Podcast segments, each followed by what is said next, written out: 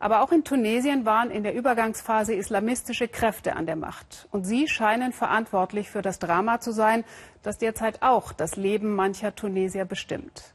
Das Land ist nämlich leider auch zum größten Exporteur von Selbstmordattentätern für den Islamischen Staat geworden. Stefan Schaaf hat hautnah miterlebt, was das für eine tunesische Familie bedeutet. Nach langem Zögern und einigen Telefonaten hatte die Familie zugestimmt. Nun sind wir auf dem Weg zu ihr ins Dorf Uslatia, gut zwei Autostunden südlich von Tunis.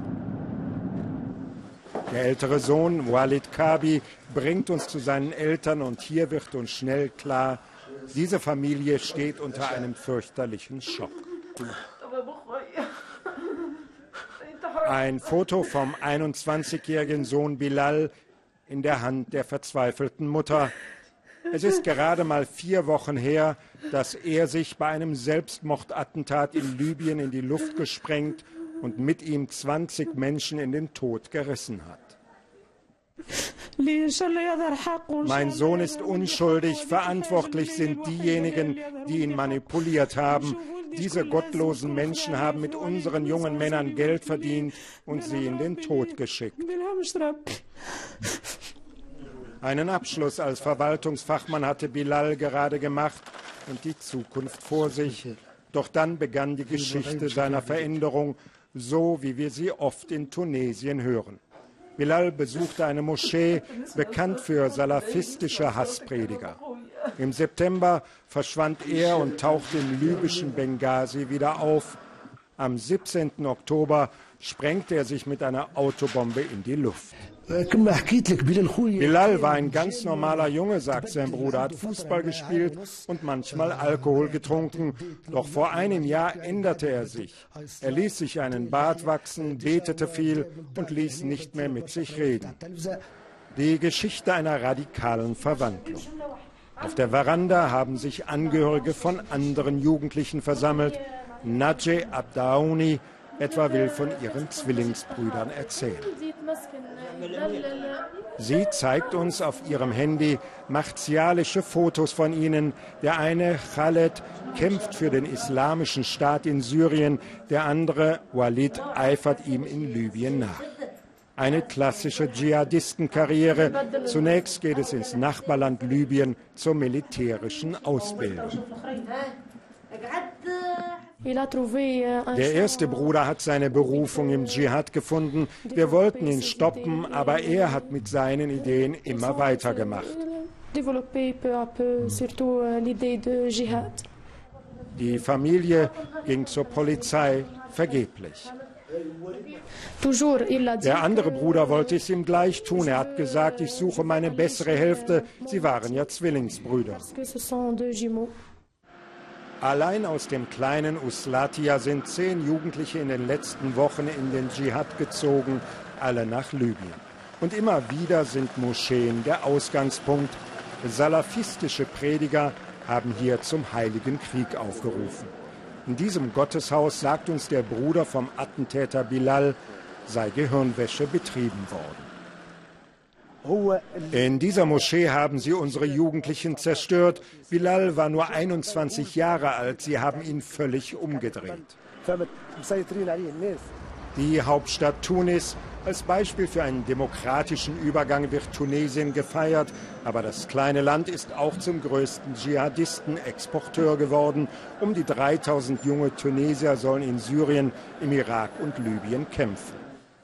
Die Journalisten von Inkifada dokumentieren auf ihrer Internetseite, dass es nach der Revolution in Tunesiens Moscheen keine Kontrolle gegeben hat. Die islamische Ennahda-Regierung habe die Extremisten toleriert. Das belegen solche Bilder, ein Salafistenkongress, in dem zum Heiligen Krieg aufgerufen wurde. Mittlerweile sind solche Versammlungen verboten. Das Geld für die Radikalen kommt aus Katar Karitative Organisationen wurden zur Geldwäsche benutzt. Katar hat die terroristischen Gruppen in Tunesien finanziert. Wir haben sogar Aussagen von Terroristen, die sich beim Emir von Katar bedanken. Im Innenministerium betont man, dass man seit einem Jahr viele Moscheen geschlossen und die Lage wieder unter Kontrolle habe. Große Sorge bereitet eine andere Frage. Was geschieht, wenn tausende Dschihadisten wieder nach Tunesien zurückkehren? Das ist eine Zeitbombe für uns. Wir können diese Leute an der Ausreise hindern, aber was ihre Rückkehr angeht, das ist ein Problem, das die internationale Gemeinschaft zusammenlösen muss. In Uslatia denkt man über solche Fragen nicht mehr nach. Hier trauert eine Familie um ihren Sohn, der zum Mörder geworden ist. An der Wand hängt noch ein Bild aus glücklicheren Tagen. Nun herrscht nur noch ohnmächtige Wut.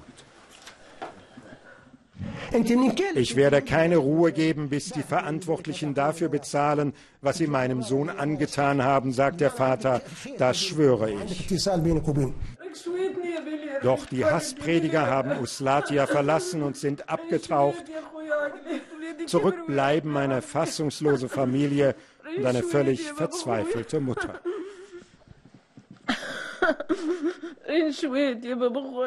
Ja, und in Libyen, wohin es so viele tunesische Islamisten zieht, befindet sich momentan unser Nahostkorrespondent Volker Schwenk, genauer gesagt in Misrata.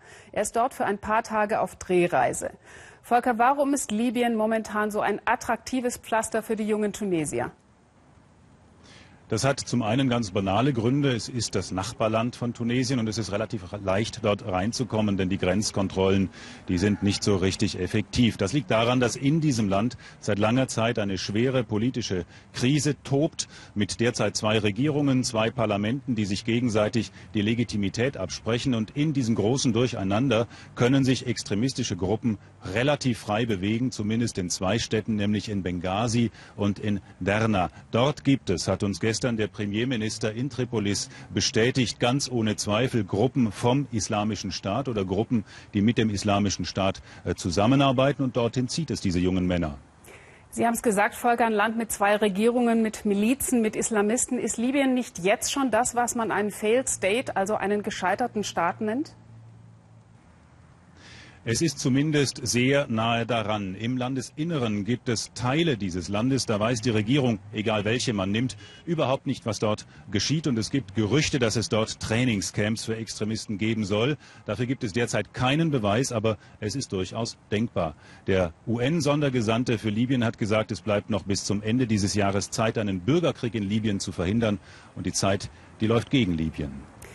Ja, vielen Dank, Volker Schwenk, für diese kurzen Eindrücke. Morgen Abend gibt es ausführliche Berichte von Ihnen in der Tagesschau und in den Tagesthemen. Fürs Erste danke nach Misrata. Und weil es auch mit der Technik nicht ganz einfach ist in Libyen, haben wir das Gespräch kurz vor der Sendung aufgezeichnet.